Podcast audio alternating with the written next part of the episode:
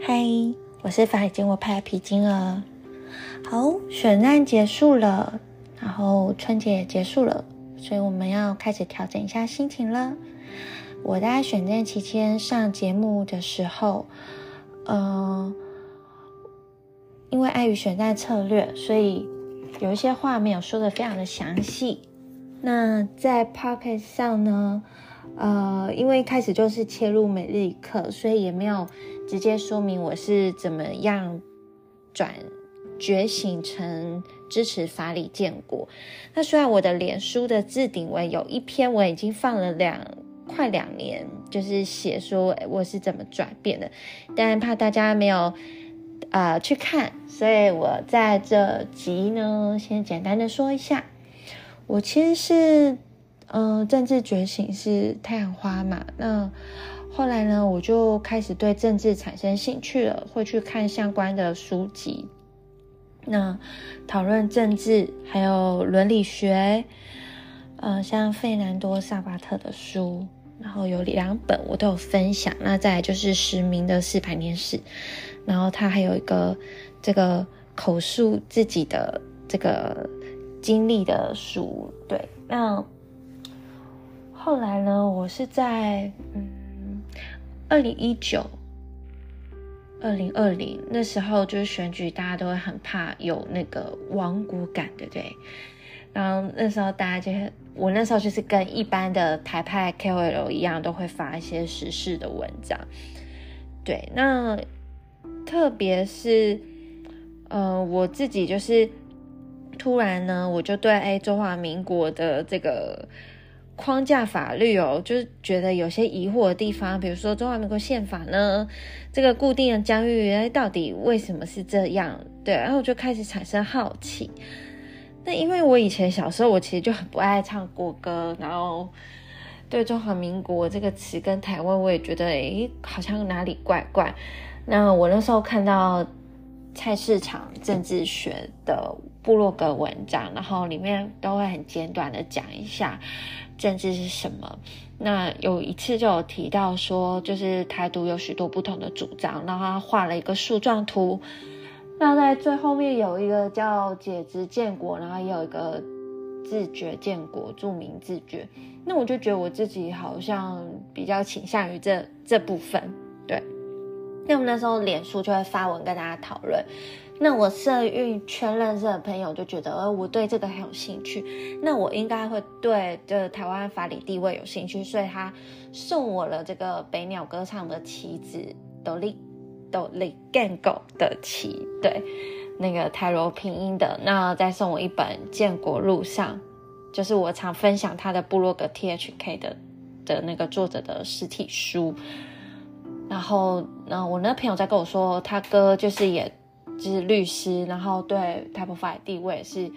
呃很有兴趣，所以他说我可以跟他聊哦。那我就是跟他聊聊，聊了之后呢，呃，他那时候是有跟我说有一个政党叫呃台澎党，对。那我那时候就是没有特别去查，还没有放在心里。那是一直到一直是到呃。二零二零选举完之后，然后我我就说，呃，我拿到了这个台湾，呃，我买了台湾独立的这个日历，然后里面都会写一些台湾历史，那我很有兴趣。那另外我说，我发文说，啊，我买了一本就是呃意外的国父林孝廷博士的，然后底下就有人留言跟我说，嗯，这本书它是，嗯。像独树国理论，就是说，呃，它是以就是台湾已经跟中华民国融合在一起的这个立场哦，台湾光复后面的这个叙事的逻辑来写下去的，所以你可能就不会质疑台湾光复是假的。那那时候留言的人给我让我印象最深刻的是郑伟林先生，然后叶中华有私讯我，丢给我很多连结。然后请我看文章，那也有黄胜峰先生留言，然后告诉我文章内有一些这个需要修改的部分，所以我后来就是呃开始讨论，就是关于开罗宣言呐，然后中日合约啊等等。对，那呃，感谢大家都一直在底下留言纠正我，然后让我的文章可以更精准。那我因因为我觉得作为公众人物，有一个平台应该要很注意自己的发言内容是否正确，如果有错就要修改嘛，这才是一个负责任的成年人。对，所以我那时候就是呃。看到就是呃，有人跟我说，呃，我可以看法理建国连线的文章，那我就看到说，哦，这个创办人是黄胜峰，刚好他有留言给我，所以呢，我就私讯他，跟他说，我想要请教他问题。对，那他有给我他的演讲影片，然后还有其他相关的英文的影片。那我自己额外也找了有他名字关键字的上节目的影片，嗯。有一集叫这个台湾小碎，对，然后有节目的片段，然后一些法理事宜的短片，我全部都看完了。演讲影片看了应该有十遍以上吧，对，那呃，我就把我的问题同整啊问黄胜峰，对，然后他也不厌其烦的回答了我非常多的问题。那我的板上也有一些人会来这个。跟我意见交流，那意见交流我觉得很好啊，因为只要有疑问，就代表大家都会有相同的疑问，所以我就决定把大家的疑问都记录下来，整理成这个一篇文章，然后给大家看的时候，我就用 Q&A 的方式。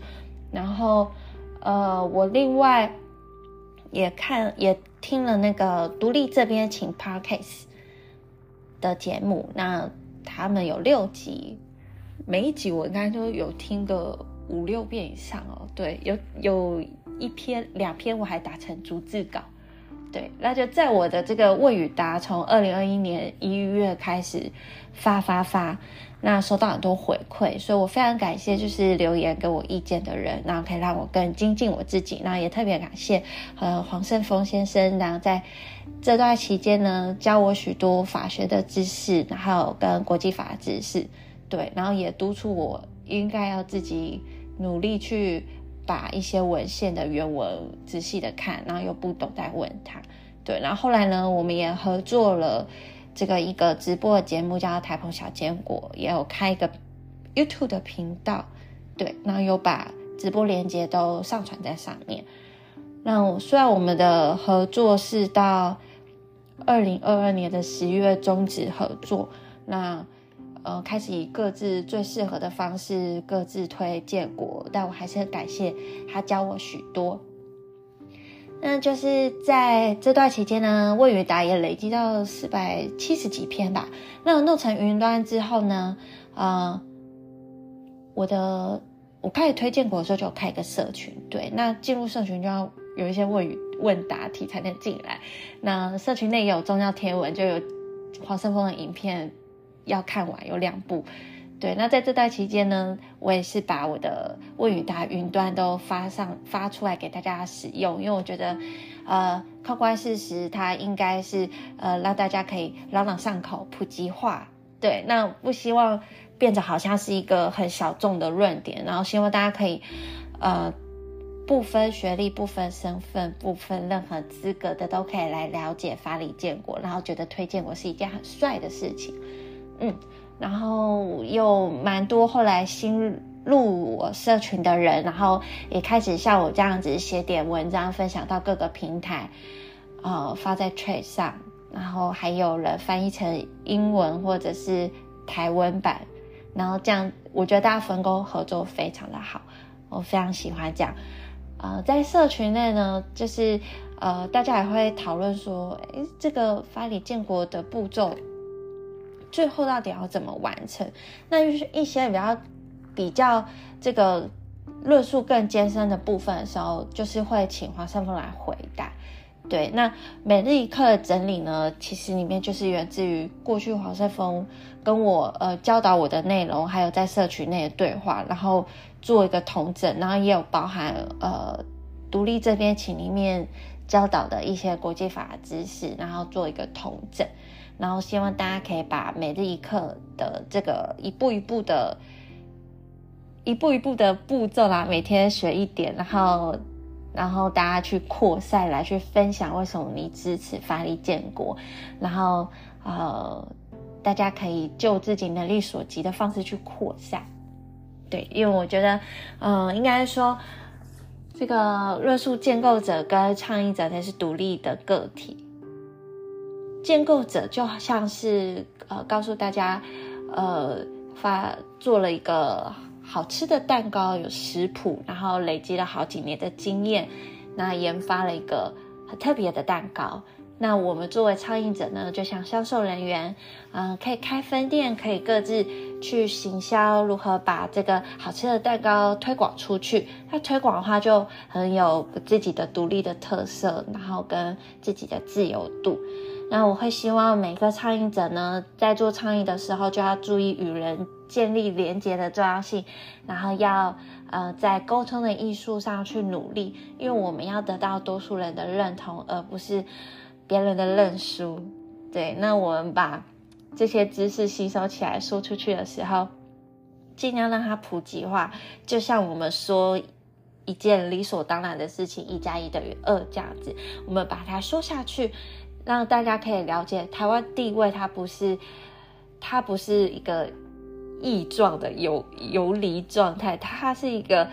呃，可以被被大家讨论，不是一个会被推翻的论点，因为什么事情发生过没有发生过，它就是有一个客观的事实。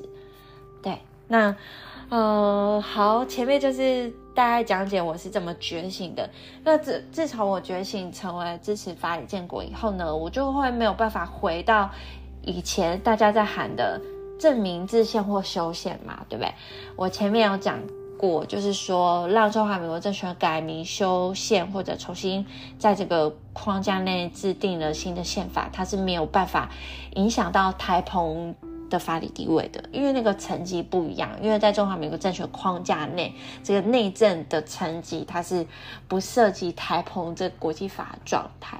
对，那之前也在强调说，为什么我们要让中华民国政权他老实说出真相，来转型蒙战代管的法律身份，来跳脱这个中国政权的框架法律属性，因为